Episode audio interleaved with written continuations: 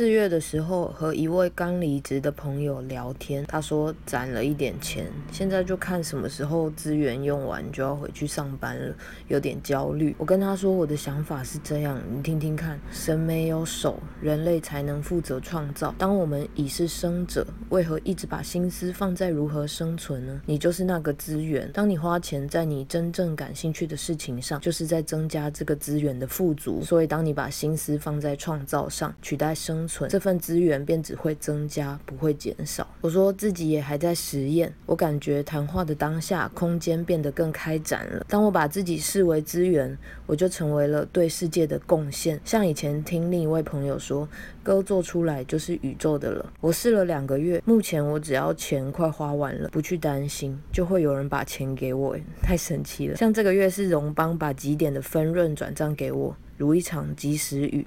还有什么更好的呢？